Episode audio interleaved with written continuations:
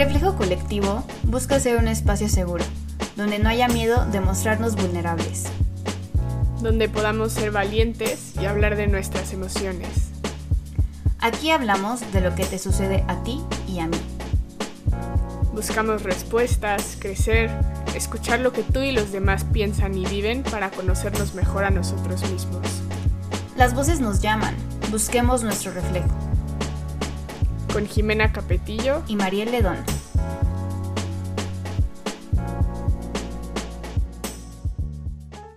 Bienvenidos todos a un nuevo episodio de Reflejo Colectivo. La verdad es que el día de hoy Jimé y yo estamos muy emocionadas porque creemos, o, bueno, la verdad es que empezamos este proyecto igual con muchas ganas de poder conocer a gente nueva, de poder hacer networking y la invitada de hoy, Ana Pau Casale, es, es justo el resultado de, de, eso que tanto hemos estado esperando.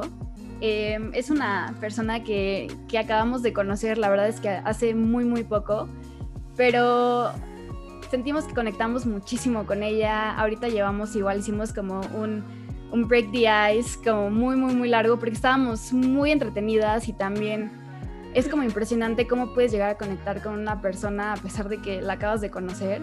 Entonces, como a pesar de que COVID y a distancia en su... Ajá, justo, para darles un poquito de contexto, eh, la conocí en una plática que tuvimos porque nuestra universidad hizo una sesión de Zoom con varios como exalumnos y el objetivo era como poder saber un poquito cómo la Facultad de Ingeniería funciona, cómo si nos está dotando o no de los mejores recursos para poder desempeñarnos en el mundo laboral y demás. Y en esta plática que tuvimos, como que hicimos mucho clic, conectamos y después nos empezamos a seguir en las redes sociales. Y después Ana Pau se enteró de que teníamos este proyecto Jime y yo y, y estamos aquí hoy en día listas para grabar un nuevo episodio. Y, y la verdad es que, bueno, como les decía, a, a Jime y a mí nos emociona muchísimo el poder conectar con gente, el poder conocer a otras personas, el poder conocer sus contextos, sus experiencias. Y justo que el día de hoy, Ana un poquito acerca de, tu, contexto y tu experiencia es algo que nos, motiva muchísimo. Ella es ingeniera en animación digital y actualmente trabaja en una empresa que se llama Exo Animation. Ahorita ya nos va a poder platicar un poquito más acerca de esto, pero la plática que tendremos hoy es, acerca del pilar 3, que se llama Cómo crezco. ¿no? Eh, ella nos comentaba mucho que, tuvo una crisis a los 25, que yo creo que es la crisis que yo estuve viviendo durante todo este año, que la verdad fue muy pesada, fue muy fuerte, fue como mucho en relación en, en, en lo laboral, en qué estoy haciendo con mi vida y que también hizo que Jime y yo pudiéramos empezar este proyecto, ¿no? Como qué estamos haciendo, cómo estamos trascendiendo, cómo estamos dejando este impacto en el mundo, y pues vamos a hacer un podcast y vamos a intentar de compartir todas estas experiencias, ¿no? Y, y, hablando de eso con Ana Pau, me dijo, pues es que, espérate, yo tuve una crisis de los 27 y estoy ahorita viviéndola y la verdad es que fue un año muy pesado, pero justo quisiera llegar y compartirles cómo he crecido a partir de esta nueva crisis que lleva mi vida, ¿no? Entonces, Ana Pau, bienvenida, muchísimas gracias por estar aquí y también por venir a contarnos sobre esta nueva crisis que se avecina, ¿no? Que ya nos va a llegar. Muchísimas gracias, Mariel. Este, muchas gracias por invitarme. Estoy súper emocionada. Nunca me habían invitado a un podcast. Estoy súper feliz.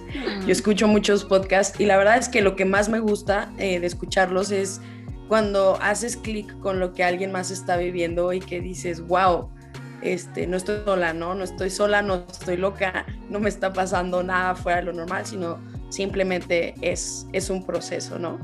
Y sí, como, como decías, yo he tenido varias crisis. Yo soy una persona que todo el tiempo me estoy autocuestionando si lo que estoy haciendo es correcto, si voy por el camino que quiero, si voy dirigida hacia la dirección o al, destino que tengo planteado. Y también digo, creo que por eso no, no, necesariamente creo que vaya a haber una crisis de 27 para todos, eh, pero sí creo que las crisis son momentos de cambio como pues para reflexionar y es una coyuntura de cambios de, de, de cosas que estás experimentando que te pueden llevar a un crecimiento personal. Las puedes, las puedes evadir porque la, como todo, o sea, a veces cuando nos llegan las cosas hacia, hacia enfrente de nosotros, podemos decir lo quiero o no lo quiero y la manera en la que abordas eso, pues creo que ha sido lo que más he aprendido en esta última ocasión. Creo que mucho de esto se dio derivado a la pandemia o no sé si mi crisis de los 25 se alargó o si la de los 30 se me aceleró a raíz de esto. Entonces, pues ha sido un proceso muy, muy, muy interesante. Yo creo que he tenido tres puntos así como de crisis existenciales de decir, ¿quién soy? O sea, ¿quién soy? Eh, la primera, como les platicaba hace un, momento, un poquito en el Breaking the Ice, es cuando yo me fui a estudiar inglés un año muy, muy chiquita. Eh, me fui en secundaria y pues fue un, fue un shock cultural para mí grandísimo de las libertades que existían en otros países, de llegar de 12 años y descubrir que allá a los 12, 13 ya hablan de drogas, de su sexualidad y les decía, yo venía de sexto haber aprendido esto, para mí fue como o sea, no, me abrieron, me abrieron la mente de, a muchas cosas que quizás no estaba preparada, ¿no? La segunda fue cuando, cuando salí de mi casa, eh, yo soy originaria de Zacatecas, haberme ido a Guadalajara y esa crisis fue muy bonita, o sea, la crisis de cuando me fui a Guadalajara fue muy bonita porque hice muchos amigos, me vi en situaciones que jamás me había imaginado, pero en mi grupo de amigos que tengo, que es, que es un grupo que yo siempre soñaba tener, ese grupo de amigos que todos juntos a todos lados y que todo increíble y viajar, la verdad es que lo tuve, lo disfruté y fue un proceso de crecimiento enorme, enorme, porque después de que regresé de Canadá siento que mi, mi, mente se cerró, mi vida social también se fue haciendo muy pequeña porque pues ya no entendía, ya no hacía, la pubertad se me juntó con esto, varias cosas y la crisis de, de, cuando salí de Zacatecas, que fui a Guadalajara, pues fue muy bonita porque fue reencontrarme y volver a decir quién es Ana Pau, ¿no? Como lo que les contaba, de que a mí toda la vida me han dicho Pau en mi casa. Obviamente volteo y respondo y sé que es con muchísimo cariño porque es la costumbre de mis amigos y mis papás y mis hermanos en Zacatecas, pero en Guadalajara yo soy Ana Pau o sea, si a mí me preguntas cómo te llamas, Ana Pau Casale, ¿no? Entonces, desde ese hecho es como, ¿cómo me puedo reinventar? O sea, ¿cómo me siento más yo, ¿no? Y, y bueno, llegué a los crisis de los 25, que fue gradúate, yo siempre he sido súper ñoña, me ha encantado que me vaya bien en la escuela, me gustan los resultados, teacher's pet, etcétera, etcétera.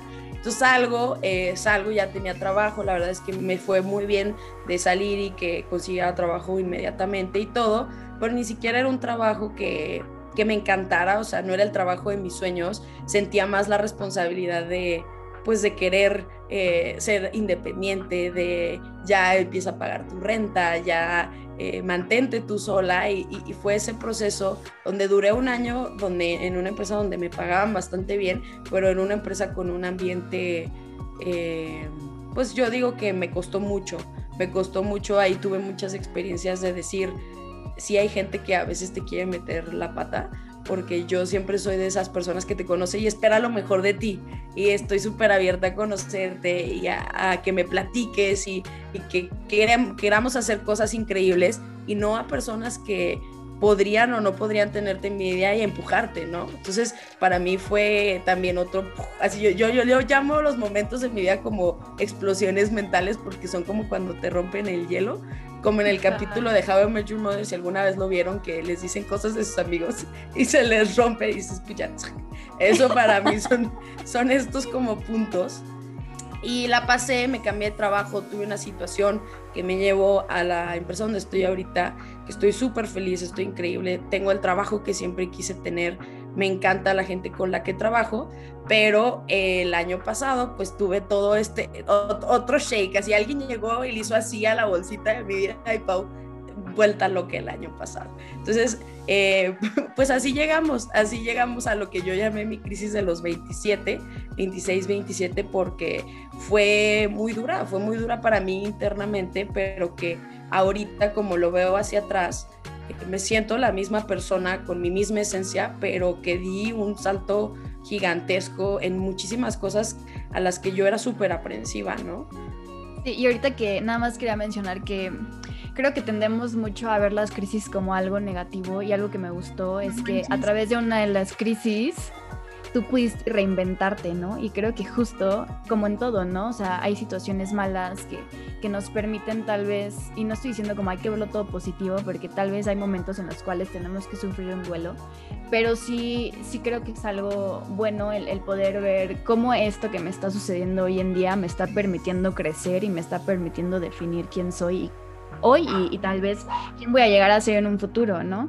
Entonces, es, eso, esa, como esa manera de verlo se me hace muy, muy bonita. Y también todo lo que dijiste ahorita, creo que es lo que estaba diciendo Jime, me sentí otra vez identificada, ¿no? Como en este primer trabajo en el cual, este, me iba muy bien, me pagaban demasiado bien para haber salido apenas de la carrera y pero también me costó mucho adaptarme como a este entorno en el cual eh, yo no me sentía muy cómoda y también sentía que, que justo, ¿no? Tal vez me gustaría estar en otro tipo de ambiente, era una muy buena empresa, pero, pero justo este, ¿no? Como choques, como este, de maneras de pensar, yo de ideologías que tenía y también de cosas que quiero llegar a lograr. Y que, pues bueno, uno, uno, esa fue otra de mis crisis también de cómo dejo este trabajo que me está yendo tan bien, me costó muchísimo salirme de ahí, pero bueno, hoy estamos en otro lugar parados, pero, pero se me hace muy interesante ver todo lo que nos compartes de estas crisis que has vivido y que, que hoy en día me interesa saber justo cómo, cómo recibes esta nueva crisis que llega a tu vida, ¿no? Y porque como bien dices, te movió todo, pero ¿qué, ¿qué pensó Ana Pau cuando te diste cuenta que estabas viviendo otra crisis? Sí, fue, fue, fue, sí dije como, ¿por qué? O sea, le acabo de pasar hace un año, porque esto empezó a los 26. Pero justo lo que dices es esto, eh, yo, yo siempre he tenido algo muy consciente de mí. Yo soy de rutinas, no me gustan los cambios pero afortunadamente soy súper rápida adaptándome a los cambios. O sea, a mí me pones en otro contexto y creo que me puedo adaptar bastante rápido porque es esto que platicamos incluso antes de la sesión, que también lo mencionaste de o me adapto y me meto o nadie me va a sacar, o me meto yo al grupito o nadie me va a sacar conversación a mí. Entonces, este, esta la, la que les platico que fue muy bonita, pues me enseñó eso, o sea, que es más como abordaba la situación yo. Obviamente viene aquí lo de tu sistema de valores, tu sistema de creencias, que creo que eh, ha sido mi, mi, crisis más fuerte o el momento más fuerte donde yo he tenido no solo que definirme a mí, sino como lo que yo creo y pues por ende llegar a un crecimiento, ¿no? Un crecimiento para tu persona. Que habrá quien no lo ve así porque tienen otro contexto, tienen otra vida, pero al final del día es con qué, con qué estás tú en paz, o sea, qué te da paz a ti, qué te deja dormir en las noches de decir hice o no hice lo que tengo que hacer. Entonces, el año pasado eh, yo entré a la empresa donde estoy y te digo, me dieron un trabajo, empecé desde abajo, empecé ganando muchísimo menos de la empresa anterior en la que estaba. Me acuerdo que le hablé a mis papás y les dije que pues es que es un trabajo que por muchísimo tiempo he querido, nadie me da la oportunidad de entrar porque yo no tenía portafolio para mostrar. Entonces yo llegué ahí, hice un pitch con, con los dueños de la empresa, hicimos muchísimo clic y entré como pues una productora más al estudio, ¿no? Eh, y en ese momento yo daba clases, clases de prepa y me hacía que llegara más tarde a la oficina, por ende me hacía salir mucho más tarde de la oficina, pero generó un espacio donde creo que eh, Paco, Paco, uno de, los socios ahí, y yo tuviéramos muchas conversaciones sobre la industria, sobre lo que hacíamos, sobre lo que soñábamos, y es a veces donde esas situaciones o esos espacios que se crean por una u otra manera te pueden llevar a, a algo más. Entonces, platicando en esta dinámica, eventualmente me dijo, oye, pues me gustaría que eh, en cierto punto nos apoyaras a, llevar la supervisión de este departamento, que es el de producción. Entonces, en ese momento yo dije, sí, yo quiero, no sé qué, me encanta, porque llevaba seis meses ahí, y, pero nunca me puse a pensar en el resto de mi equipo en el resto de mi equipo, pues porque no solo era yo, somos un equipo de cinco productores, a los cuales les mando muchos saludos si escuchan esto, eh, y, y nunca me puse a pensar en ellos, o sea, me puse a pensar solo en mí y en lo que, en los beneficios que esto traía para mí, porque era algo que había querido por mucho tiempo y que sí me veía en ese puesto. Pero pues ellos ya tenían una dinámica de equipo a la cual yo me tuve que adaptar eh, que yo no estaba leyendo bien cómo a hacer las cosas y, y, que yo quería llegar a imponer mi ideología porque yo creía que lo que yo hacía era lo mejor. Entonces, ese fue mi primer choque. ¿Y por qué? Creo que fue así como lo que dio pie a lo demás. Porque esto justamente pasó empezando la pandemia. O sea, pasó, empezó la pandemia, yo me vine a Zacatecas, pasa esta dinámica de que eh, vas ahora a tener este, la supervisión del equipo y, y ni los estaba viendo y creo que en un momento pues es una decisión que fue algo tajante para el resto del equipo. Fue la pandemia, creo que yo no estaba tomando las mejores decisiones, bueno, no creo, no estaba tomando las mejores decisiones, incluso aprendí muchísimo de eso. Y, y, de ahí se derivaron ciertas otras cosas porque es más responsabilidad, fue más carga de, de, ver otros aspectos que yo no tenía. Al inicio de la pandemia todo fue muy bonito porque yo ya tenía esa estructura de trabajo de decir, eh, a las 9 me conecto, a las 7 me desconecto. Yo soy workaholic y siempre me ha costado muchísimo decir, ya no tengo responsabilidades, ya me puedo ir a hacer otra cosa. Entonces yo soy de estar aquí y aquí me quedo. Eh, entonces, en ese momento, yo digo, yo creo que la pandemia cambió la dinámica para muchos, pero en mi área de trabajo fue como que el primer, el primer escalón que tropecé y dije, ok, esto no es lo que yo no es lo que yo pensé que iba a ser, me está costando mucho, me está costando mucho este empatizar con mi equipo y fue donde me empecé a preguntar de que a ¿qué estás haciendo tú que está detonando esto en tu equipo? Porque al final del día, la que si la que lleva la directriz eres tú y esto se está suscitando dentro de tu dinámica de equipo, ¿qué está pasando, no? O sea, no tienes toda la razón. No te ha tocado vivir cuatro mil experiencias para tú poder decir, no eres un Steve Jobs para decir, esto se hace porque esto me funciona. Entonces me empecé a preguntar muchísimo qué estoy haciendo, qué estoy haciendo, qué estoy haciendo. Entonces, eh, a mí me gusta mucho siempre como hacer muchísima introspección eh, y una amiga mía y yo siempre, mi mejor amiga y yo siempre hacemos y decimos, hoy es noche de netear porque nos juntamos y hablamos de la existencia y la vida. Y un día de esos me dijo, oye, pues ¿por qué no empiezas a ir a terapia? Platica porque pues como que traes así como ciertas cosas medio guardadas, ¿no? Empecé a ir a terapia el año pasado, empecé a ir al psicólogo, un tabú grandísimo, eh, pero wow, o sea, cada sesión que voy a mí me dan explosiones mentales de decir, ¿qué es esto? ¿Cómo yo no me conocía en a este grado?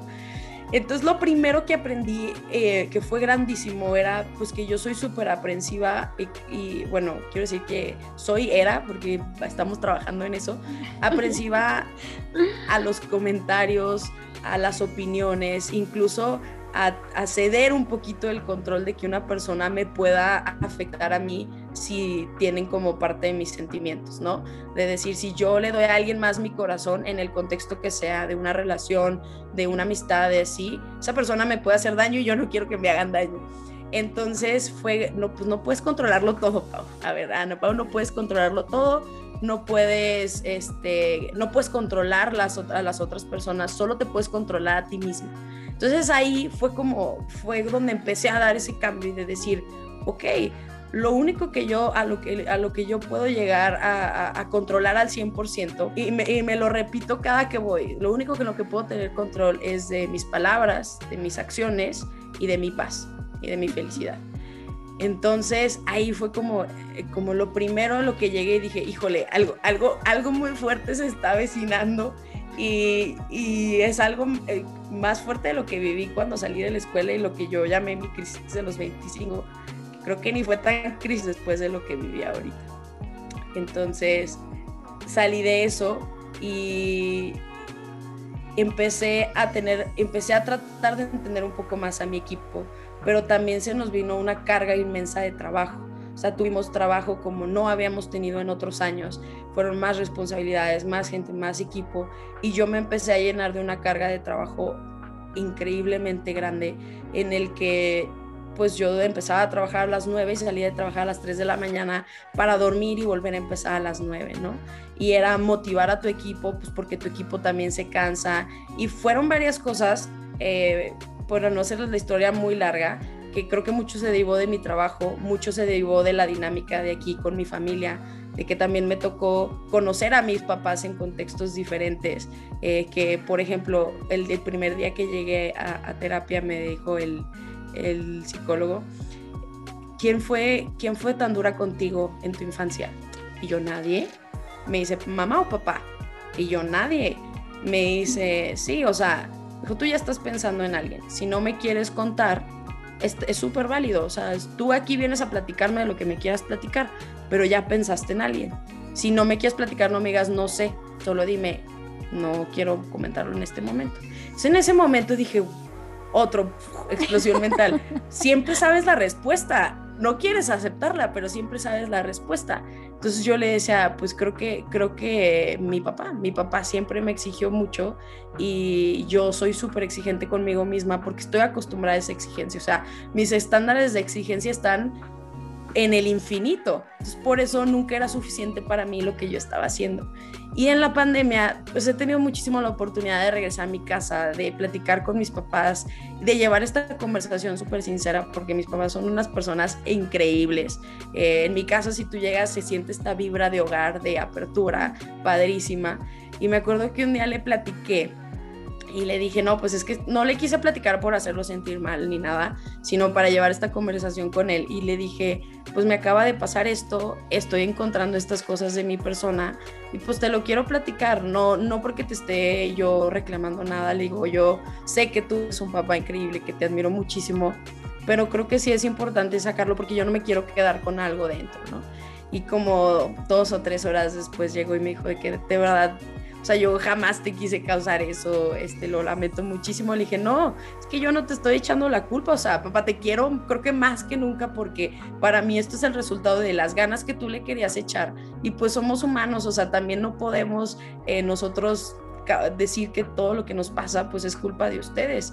Yo estoy asumiendo que es mi responsabilidad ahorita trabajar en no ser tan exigente conmigo misma. Entonces fue otra parte de mí que, se llevó en este crecimiento de, de poder llevar esta conversación con mis papás y de decirles, me está pasando esto y quiero que sepan que me está pasando esto y los quiero compartir porque ustedes fueron parte de mi crecimiento, de mi formación. Y entonces, fuera de, ya llevando esto, fue aprender muchísimo sobre todos los contextos que venimos. ¿Por qué? Porque les platicaba también que me gusta mucho a mí hacer amistad con personas con las que no, o sea, no convivo, no están en mi círculo social de todos los días, porque me tocó ser becaria y me tocó ser becaria en un departamento donde yo convivía con gente de todas las carreras, psicopedagogas, comunicación, de finanzas, y yo decía, wow, o sea, es que hay, hay demasiado, demasiado de dónde aprender, y empecé pues a hacer amistades con gentes de otro, de otro contexto que también me, me han ayudado muchísimo en ese crecimiento. Y parte también de lo que llevé en algún punto en terapia es, no puedes tú eh, exigirle a la gente que piense igual que tú, que lleve una mentalidad o las mismas creencias que tú llevas, porque no crecieron en el mismo contexto cultural. Porque una cosa que me pasaba muchísimo a mí era que yo pensaba que si yo hacía algo mal, era porque, no, perdón, que si algo me salía mal, era porque yo algo había hecho mal. Si algo no se me daba como yo quería, era porque quizás yo había hecho algo mal. Entonces, les pongo un ejemplo súper claro de si yo salía con alguien y eventualmente esa persona ya no me volvió a escribir, dije, decía, es que ¿qué estoy haciendo mal yo? O sea, porque ya no hay una siguiente cita, ¿no? Y fue como, es que no, no es que estés haciendo algo mal, sino que en su contexto, así como a veces tú conoces a alguien y dices, es una buena persona, pero creo que aquí no se va a dar algo más, mijo. Esa persona tiene la misma libertad que tú para decidirlo. Y no es que tú estés haciendo o, no, o, dejes de hacer algo, sino pues es súper válido como aprender todo esto. Sí, como este, que, creo que pasa mucho de tal vez no soy lo suficientemente buena o porque no está decidiendo tener otra, otra cita conmigo o lo que sea, o por qué no está funcionando esta relación. Creo que pasa mucho como en las relaciones con pareja, pero creo que esto que dices ahorita de simplemente darte cuenta que estamos en contextos diferentes y, que tal vez en momentos diferentes, con prioridades diferentes, con anhelos diferentes, es lo que no permite que lo que sea que se estaba dando se dé ahorita. Pero claro. Y que creo que algo muy importante y algo padrísimo este, que he aprendido durante estos últimos años es muchas veces menciona, creo que en, las mentorías o en los coachings, de tener este grupo de ejecutivos que es tu consejo de vida, que son personas que te retroalimentan en diferentes áreas, desde alguien que sea tu doctor, eh, que pudiera preocuparse por tu bienestar. Mi doctor Mariana López le mando saludos. Hasta la persona que te pueda asesorar en finanzas, así. Creo que parte de, de cómo he podido llevar este, este, esta etapa o este proceso en mi vida súper diferente es la gente de la que me he rodeado.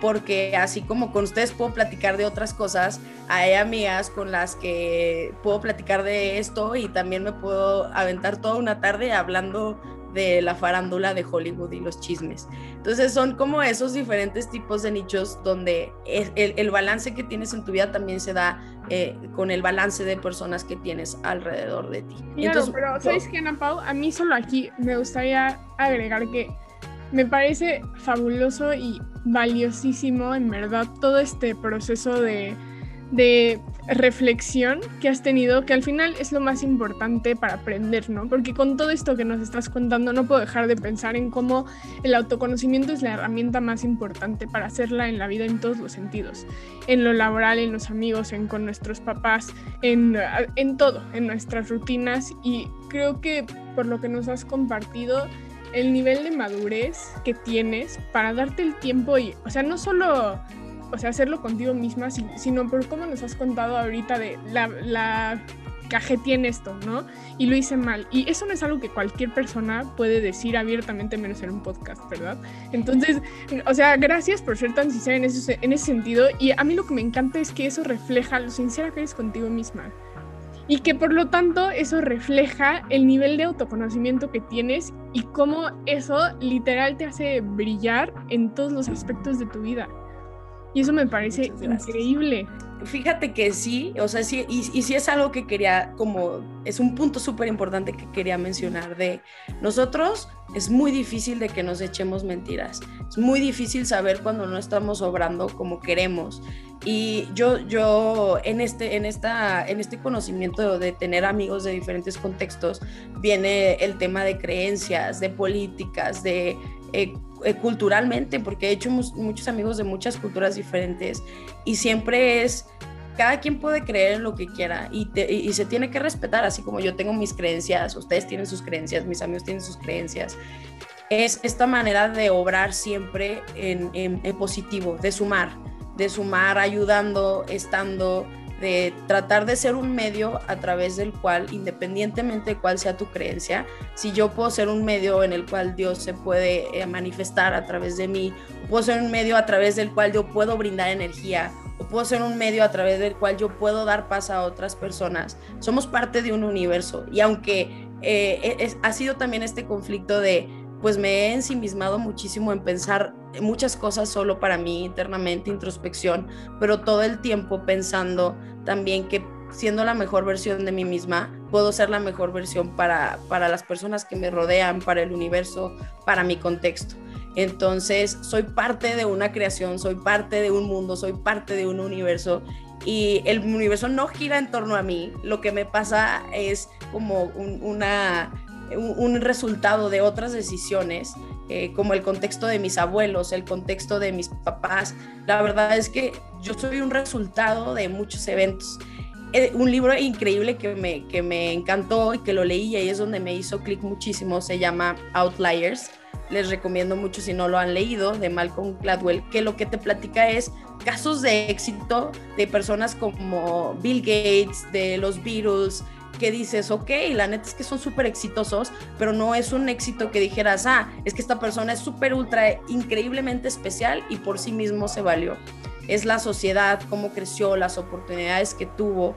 Y, ahí retomo este tema donde les digo que las personas que te rodean también te pueden llevar a esto. O sea, yo estoy segura de que si no hubiera tenido este, este momento quizás eh, y el contexto pues de haber estado en la pandemia en mi casa tanto tiempo, quizás jamás hubiera podido llegar a esta conversación con mis papás, quizás no hubiera tenido este burnout en la oficina de decir, ok, porque uno de los crecimientos más grandes que yo creo que tuve a raíz de esto fue aprender que el trabajo no lo es todo, porque yo soy, les digo, yo soy workaholic y me apasiona lo que hago y me vuelco sobre mi trabajo y sobre mis acciones, pero fue como, a ver, o sea, ¿qué calidad de vida tienes? Y yo tuve un burnout grandísimo en, justamente, justamente el último fin de noviembre de decir, ¿qué estoy haciendo con mi vida? ¿Esta es la vida que quiero? O sea, la pandemia ya no se va a ir, esto no es momentáneo y yo no estoy poniendo límites a mis horas laborales, no estoy poniendo límites a lo que mis clientes están pidiendo, no estoy poniendo límites a la manera en la que ejecuto,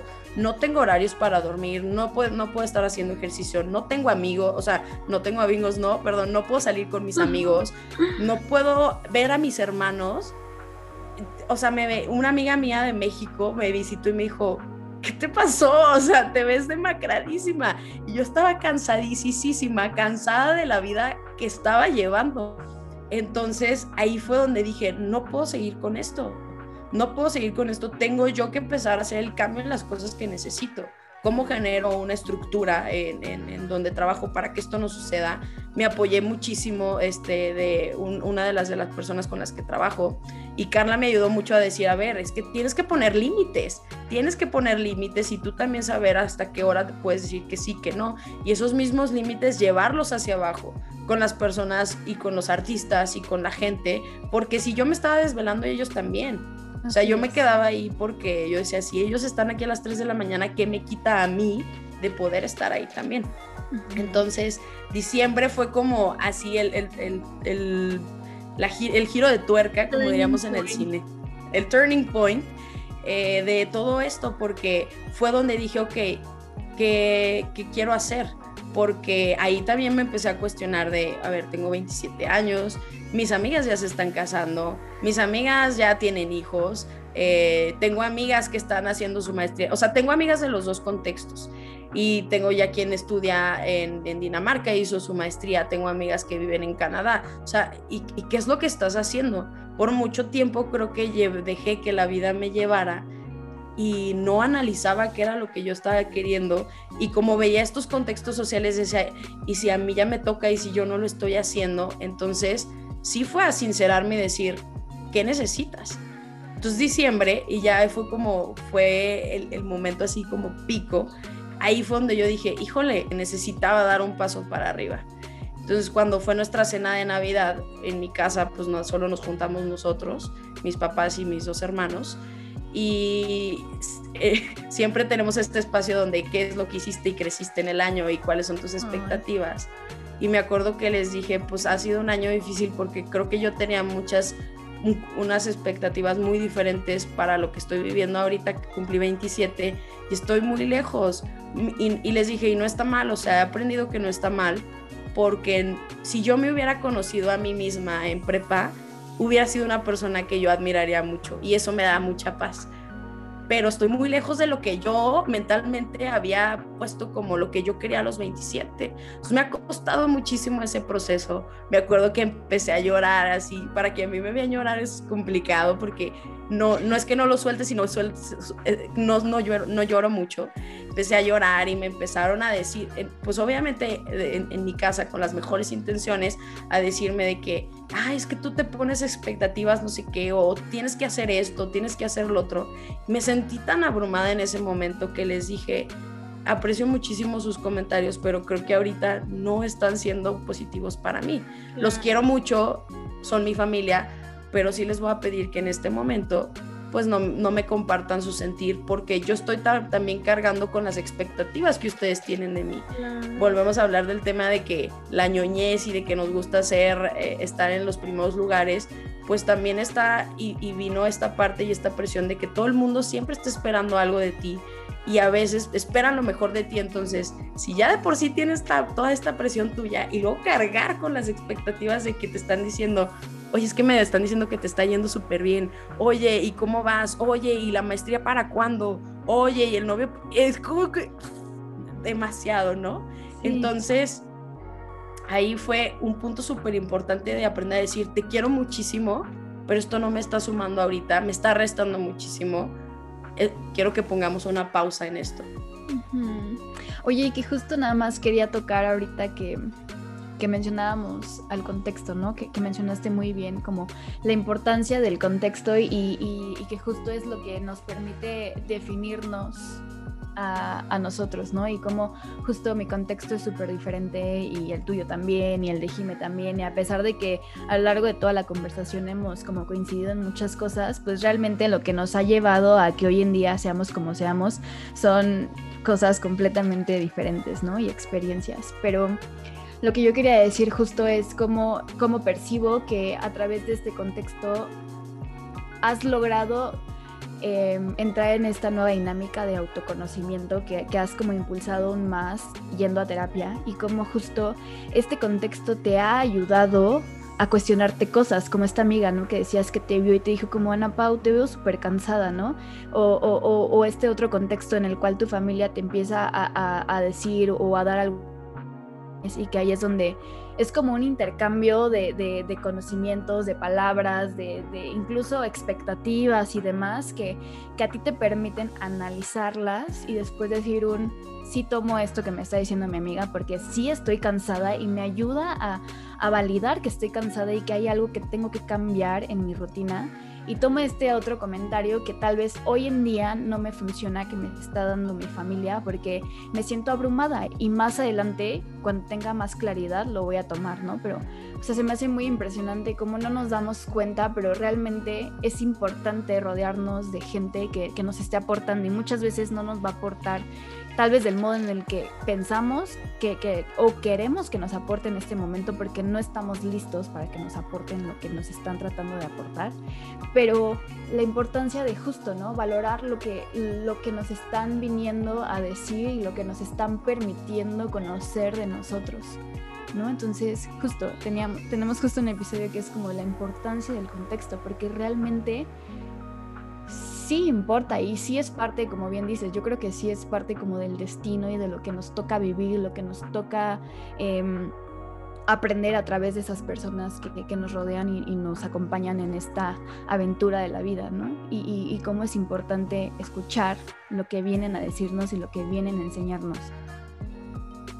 Y, también en este contexto está padrísimo porque justo lo que dices eh, y que también he aprendido mucho es siempre, o como esto lo que pasó con mi familia, yo sé que es con las mejores intenciones. A ver, no me están dando nada que no sea porque ellos piensen que, que me puede ayudar, pero también es el contexto desde dónde me lo están dando. O sea, no es lo mismo el comentario que me hace mi hermana menor, al comentario que hace mi mejor amiga, al comentario que me pudieran hacer ustedes sobre la misma situación. Entonces, al entender mi mismo contexto, entiendo también que el contexto de otras personas es súper diferente y me ha ayudado a ser mucho más objetiva en, cómo, percibirlos, ¿no? Hasta comentarios negativos, de decir, claro, o sea, tú me estás diciendo esto porque te estás proyectando en lo que yo te estoy diciendo.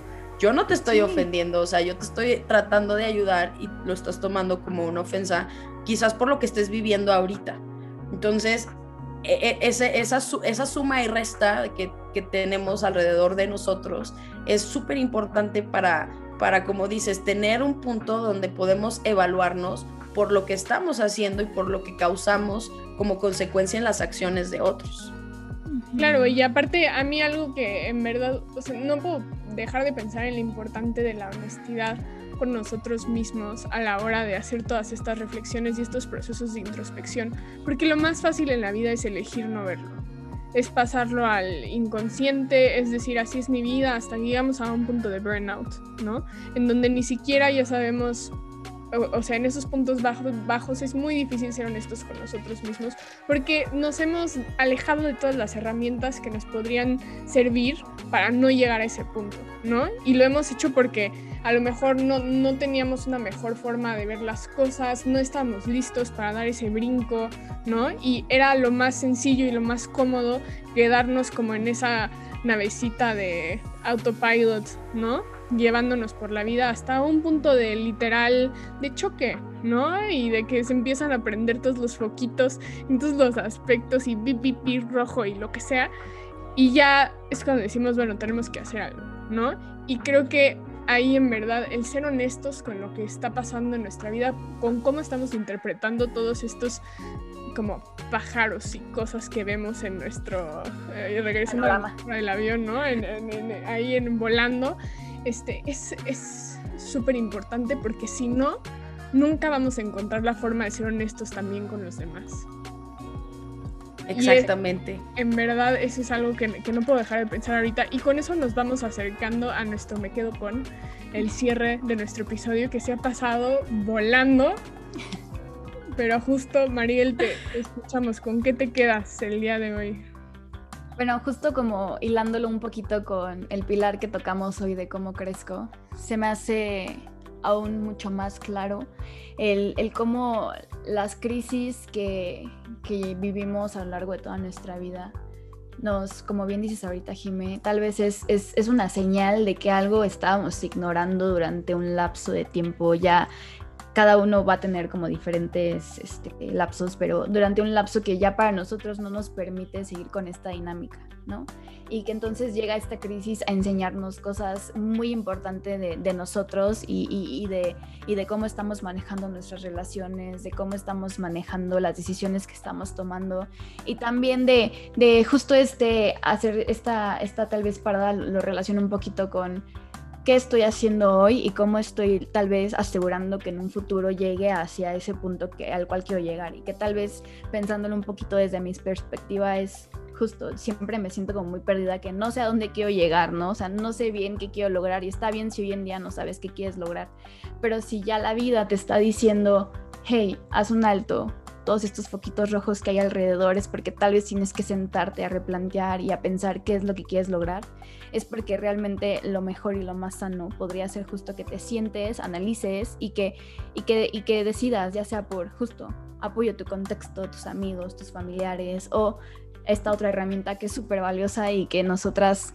que compartimos las tres, ¿no? De ir a terapia, que, que, tal vez son, son momentos en los cuales te sientes muy vulnerable, pero realmente es una ayuda, ¿no? Y este, este shock que comentabas ahorita que te decían como, ¿a quién lo estás? O sea, ¿quién fue tan dura contigo, ¿no? Y, que son cosas que muchas veces como que ignoramos o cerramos o bloqueamos, pero justo el, el, poder cuestionarnos esas cosas que tal vez queremos ignorar nos van a permitir incluso sanar relaciones o sanar cosas que inconscientemente no nos dábamos cuenta que tal vez sí nos estaban afectando y como bien dices ahorita, tu relación con tu papá es incluso mejor que antes, ¿no? Entonces yo igual me siento muy identificada con eso, con, con el tratar de en todo momento cuestionarnos cosas y, que justo estas crisis vienen a enseñarnos muchísimo más de nosotros de lo que pensábamos. Entonces, qué bonito que nos hayas compartido todo esto porque realmente en todo me sentí muy identificada, menos en, en lo de que no lloras, porque yo lloro por todo. ya es la primera diferencia que encuentro.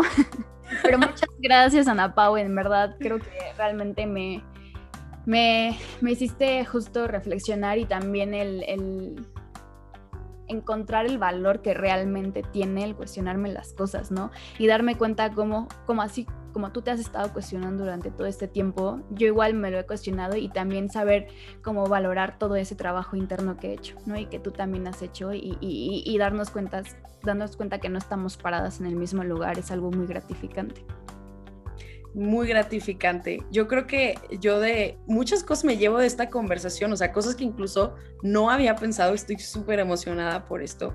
Primero es, eh, eh, así como con lo que me quedo, es que me encanta que se esté cada vez quitando este tabú de ir a terapia, de que es que estás loco, no, es súper sano, o sea, conócete, cuestiónate y sí saber que esto es un, eso esto es un crecimiento constante siempre, siempre, siempre tienes para dónde crecer. No, nunca vas a llegar a un punto donde digas, ya, ya lo sé todo, ya no tengo que hacer nada ni mejorar en ningún aspecto, porque tu contexto también va cambiando. Entonces, eso está increíble, este, saber y tener justo lo que decía ahorita Jime, de que muchas veces vamos en autopilot, y es lo que les platicaba, por mucho tiempo, aunque, aunque iba bien, la vida estaba tomando decisiones por mí, la vida me estaba llevando y tuve que parar y decir, ¿a dónde voy? O sea, ¿a dónde voy? ¿Dónde me veo? ¿Qué es lo que quiero y qué estoy haciendo para conseguirlo? Entonces, ese parar, ese tomarme ese tiempo para pensar, es, no lo había visto así, pero fue detenerme, aunque sea yo siguiendo con mi vida, pero detenerme mentalmente para entender dónde estaba parada y si realmente estaba eh, llevando la dirección correcta a lo que yo esperaba. Y la otra cosa que me llevó muchísimo es el factor de cambio. Esto yo no lo había internalizado, pero tú eres el factor del cambio de lo que te pasa. Muchas veces te van a pasar y te van a suceder situaciones fuera de tu control, pero el factor de cambio de cómo verlo o de si haces algo o reaccionas al respecto eres tú mismo y puede ser un factor de cambio para ti y para los demás. O sea, esto, por ejemplo, que yo llevé con mi papá, eh, después también suscitó a que pudiéramos platicar en familia de otras cosas. Entonces, no solo cambió mi contexto, cambió el de las personas con las que, con las que yo convivo, especialmente con mi familia. Entonces, está increíble eh, que podamos tomarnos este tiempo para, para analizarlo y que te puedas seguir autocuestionando ya no solo aquí, sino también en un, en un espacio de confianza como es el de tu casa. Ay, me encanta. Me encanta, sí. Ana Pau, verdad, muchísimas gracias porque, como dirían, este me gusta mucho como mezclar cosas que dicen distintas personas. Y Brené Brown dice que, que la vulnerabilidad es el acto de valentía más grande que existe. Y Salma Ledón dice que la valentía es un regalo. ¿No? Y que tienes que saber muy bien a quién se lo das. Entonces, muchísimas gracias por ser valiente hoy con nosotros, por regalarnos un poco de esa vulnerabilidad que tanto te ha definido y que tanto a mí me ha hecho reflexionar sobre, reitero, ya sé que lo dije como 15 veces, pero de la importancia de, la importancia de ser honestos con nosotros mismos. Y eso es lo, que yo más me llevo, es esta importante, importancia de dedicarle tiempo a ser honestos con nosotros mismos. Porque es muy distinto como decir, ay, sí, pues está pasando esto y sí estoy siendo honesto de esta forma o de la otra, pero sentarse y darse el tiempo para tener ese proceso de pensamiento sobre qué es lo que está pasando en mi vida, qué tanto sé dónde está mi destino, qué tanto sé cómo estoy confiando en mi tripulación, este, cómo vienen los vientos, este, qué estoy dejando atrás, ¿no? Todo eso yo creo que es parte de ser de este proceso de honestidad y por lo tanto de crecimiento, ¿no? A pesar de cualquier crisis que, que, se avecine, que algo también con lo que me quedo muy bonito es que siempre tipificamos a las crisis como algo negativo, ¿no? Y es como, hijos, la crisis de los 40, ¿no? Tanto que salen las películas y lo que sea. Pero me encantó que al principio de este episodio tú describiste la crisis de cuando te fuiste a, a, Guadalajara, ¿no? Y que conociste todo este nuevo mundo de personas, la describiste como una crisis bonita, ¿no? Eso es algo también súper raro, pero que es una, un, un, mindset que tenemos que tener conforme a todas estas variables que no podemos controlar, que al final conforman una crisis y que la vivimos, pero que al final ese mismo proceso es hermoso por la forma en la que decidimos crecer, ¿no? A raíz de eso. Entonces, Ana Pau, yo me llevo muchísimo con qué reflexionar. Sobre todo me llevo que en lo personal me toca a mí sentarme y ser honesta con lo que está pasando en mi vida en este momento, ¿no? Que eso es algo de, es de lo más valioso, porque igual ha, ha, sido un año y medio dificilísimo para todos y en lo personal no me da ese tiempo y porque no me lo he querido dar. Y ahorita lo reconozco, ¿no? Entonces, eso es lo más hermoso, lo más valioso que me llevo yo de nuestros minutos que se pasaron como agua el día de hoy. Y en verdad, muchísimas gracias por tu tiempo. Pronto nos conoceremos en persona, no me queda duda. yo me quedo con dos nuevas grandes amigas que estoy segura que esto está increíble. Esta dinámica de poder compartir y que haya estos espacios está increíble. Y espero que alguien escuche este podcast y así como yo lo escucho, muchas veces me siento mejor amiga de las personas con las que ni siquiera las conozco, pero escucho esos podcasts y, digo, wow, está padrísimo poder tener ahora todas estas herramientas, que no solo es la terapia, o sea, el escuchar podcast para mí siempre ha sido también este medio de autocuestionarme, que no, mi contexto no es el único que hay. Sí, muchas gracias, en verdad igual aquí el comienzo de una nueva amistad. Qué bonito. Aquí está marcado. Lo vemos. Pues muchas gracias, chicas. Me encantó estar aquí. Eh, muchísimas gracias por la invitación, autoinvitación y por haberme aceptado. No, no, Por supuesto, fue lo, mejor, de las cosas más bonitas que nos ha pasado en Reflejo Colectivo. Y pues bueno, igual vamos a dejar tus redes, las redes de donde trabajas en, en nuestra página por si les interesan, que está la vez que está padrísimo la, toda la información de donde trabajas y las animaciones y todo esto. Entonces, bueno, eso también se los compartiremos. Muchísimas gracias a todos los que nos escucharon el día de hoy. Y pues recuerden, cuando las voces suenan, reflejos llevan. Hasta la próxima. Nos vemos.